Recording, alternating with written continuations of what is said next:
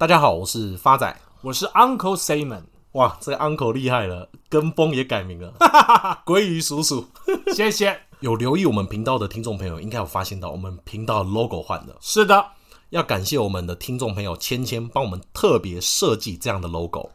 那这个 logo 代表什么意思呢？伴随着这几天股市修正，我们节目从今天开始正式转型为谈话性节目。好啦，发仔卖欧北共啦。请各位听众朋友看到我们 logo 上面的那个角，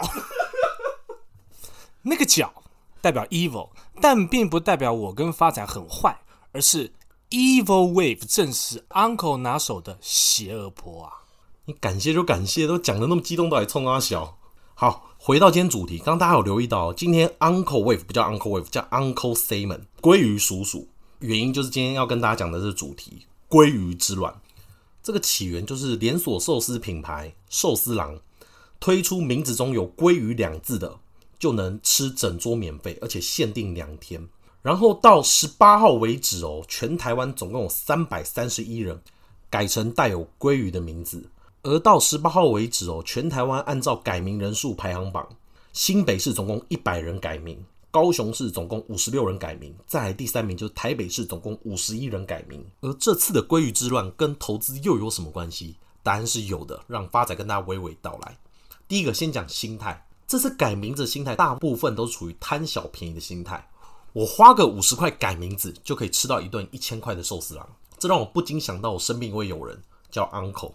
Uncle 曾经吃水饺给别人打包一整间店的酸菜，口袋里面塞满酸菜。拿黑色塑胶袋出来装那种大型垃圾桶，黑色塑胶袋想打包别人的酸菜，被老板娘严厉斥责，大声制止。不是啊，其实说真的，你吃牛肉面装别人酸菜就算了，你吃水饺干嘛打包别人酸菜？啊，我这真的太夸张了。八仔，你知道后来发生什么事吗？那家店倒闭了，就是跟 Uncle 作对的下场。不是，你今天到底为什么那么激动？那贪小便宜跟投资心态之间有什么连结？Uncle 来补充一下哦，现在时下很多投资人专门选了一些 penny stock，叫所谓的鸡蛋水饺股。第一，公司连年亏损；第二，并不是未来趋势；第三，又没有题材。这种股票通常买了之后，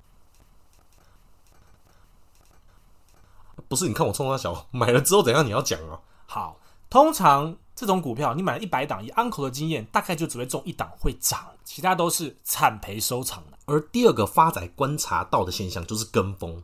今天不是一个人改名字，两个人改名字，是三百多个人改名字哦。而其中还有改完名字的跑错家，跑去藏寿司用餐，就发现没这个活动。这让发仔想到一个真实的案例。发仔爸爸本身是忠实韩粉啊。去年十二月份中天准备关台的时候，发仔爸爸在电视机前面悲痛到久久不能自己。隔天一起来，他决定与中天同进退。打开台股 APP，马上下单中天一百张。隔天才知道买到中天制药，这就投资上很明显的这个标准的跟风，然后跟错风的案例。像这种例子啊，竹繁不及备载啊。Uncle 在此也在做个补充哦。像前阵子房地产非常的热络，一大堆的有人想要去投资不动产，结果呢，在台股看到地保，就夯不啷当的一窝蜂买下去。结果买到的是六六零五做车灯的地保公司。刚刚发仔前面讲的这些哦，全部都是以个人，也就是散户的角度去出发看到的事情。接下来我们要讲的就是以寿司郎的角度，也就是以法人的角度，跟投资上又有什么差别？第一个，我们可以看到它行销策略上面经营的非常成功。我为什么会这样讲？这个免费入场或免费试吃的这个活动哦，这概念发想是来自于早期六福村的身份证活动，就身份证号码里面有一二三的啊，就当天入场免费。可是当时六福村有营造到现在那么热的话题性吗？答案是没有，原因是它没有激起所谓的对立面。像这一次寿司郎非常成功的因素，就是它激起。改名与不改名的对立面，不改名的觉得改名是在贪小便宜，然后再来就是老人跟年轻人的对立。像大家可以留意到，最近社群网站上面的这些文章，有部分的长辈跟企业主哦，宣称只要有改过名的这些鲑鱼分子，终身不录用。所以这在网络上面就激起所谓的话题讨论，改名跟不改名的啊，老人跟年轻人啊，在网络上就开始比战，进而制造延续的话题性。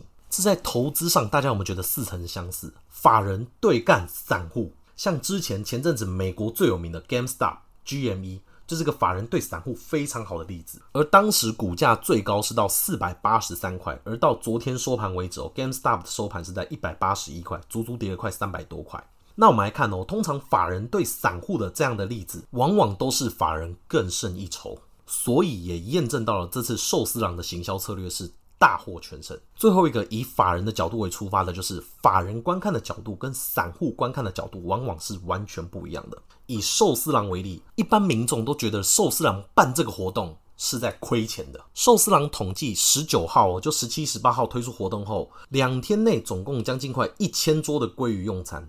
发仔算一千五百桌好了，一桌的平均消费我抓八千，算多喽。等于说这次寿司郎花的成本才多少？一千两百万的台币。而广告业者出估哦，寿司郎从月中到现在月底铺天盖地的广告费用，再加上网红的自动免费行销，这样的花费至少要八千到一亿元左右的经费。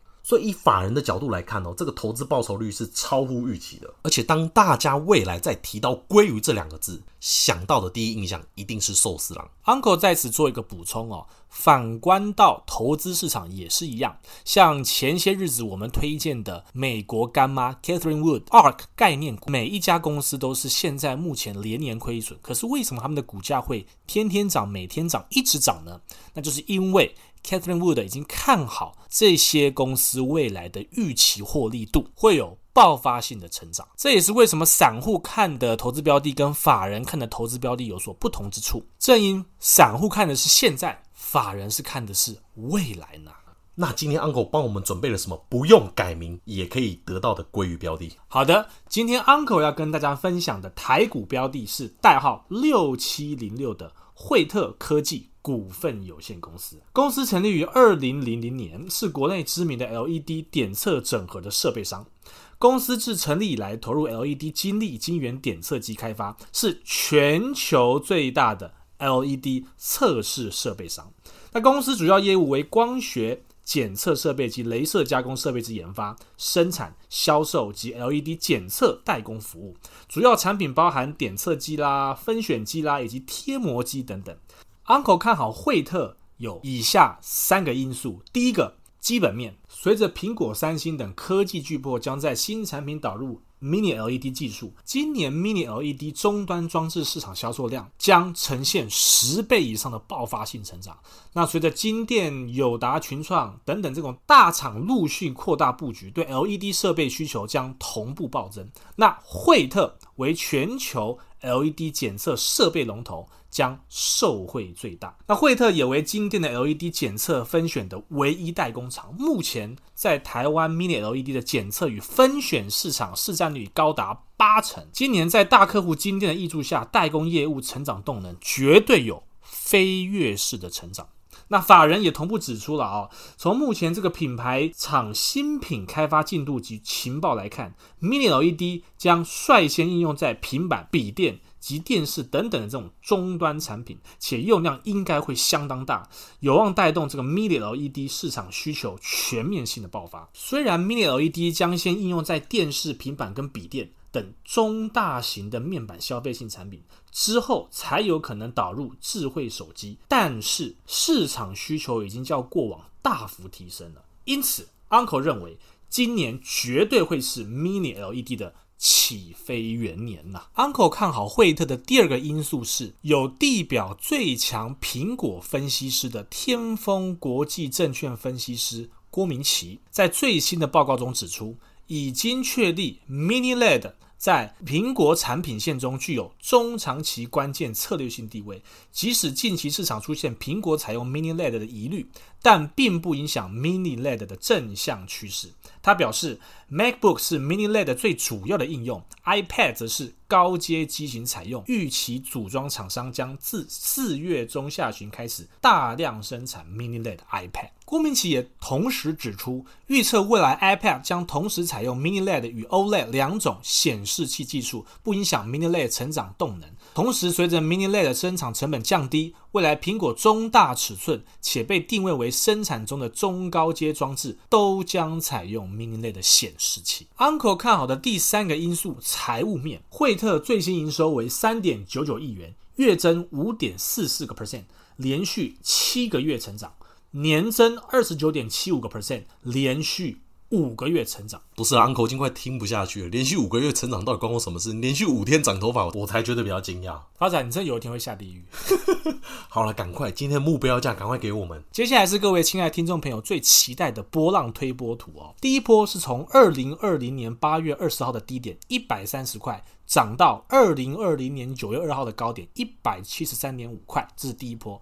第二波随后修正到二零二零年十月十六号的低点一百三十一块，之后再涨到二零二零年十二月七号的高点一百八十二点五元，这是第三波。第四波修正到二零二一年的一月十八号的低点一百四十九点五块，现在就是从。一百四十九点五块往上推波的第五波邪恶波，Uncle 目标价赶快。好的，未来惠特科技股份有限公司会到的目标价是落在两百二十四块。Uncle 这样空间有多少？三成。不是啊，Uncle 最近大盘在跌，你目标价越报越保守了。不是，是真真正正精准到位的算到的。哎，Uncle，这次又提到久违的邪恶波了，那跟上一集的大三浪主升段又有什么差别？好的，就只是涨势的差别。大三浪主升段往往都是慢慢涨，而邪恶波都是又快又急呀、啊。你看，我觉得你讲得太复杂，我帮大家做总结，就是一样是涨，涨的速度不一样，涨的方式不一样，就跟鸡的叫声一样。怎么说？我们鸡，我们分小鸡。公鸡跟老母鸡的叫声，三个一样都是鸡，可是叫声却不一样。来，发仔，小鸡怎么叫？大家以前养过那个宠物鸡嘛，就是啾啾啾，这小鸡的叫声。那公鸡呢？大家看过公鸡吗？就咕咕咕，跟小鸡的叫声不一样哦，一样都是鸡哦。啊啊，那老母鸡嘞？这老母鸡叫声有意思了。Uncle，你就顾我来耶？发仔，你卖我北贡啦。今天 Uncle 在此跟大家做一个总结。今天我们不管是观察一件事或一档股票，都要以宏观法人的观点来看，才能一窥全貌。谢谢大家，我是 Uncle Simon，我是发仔，我们下次见。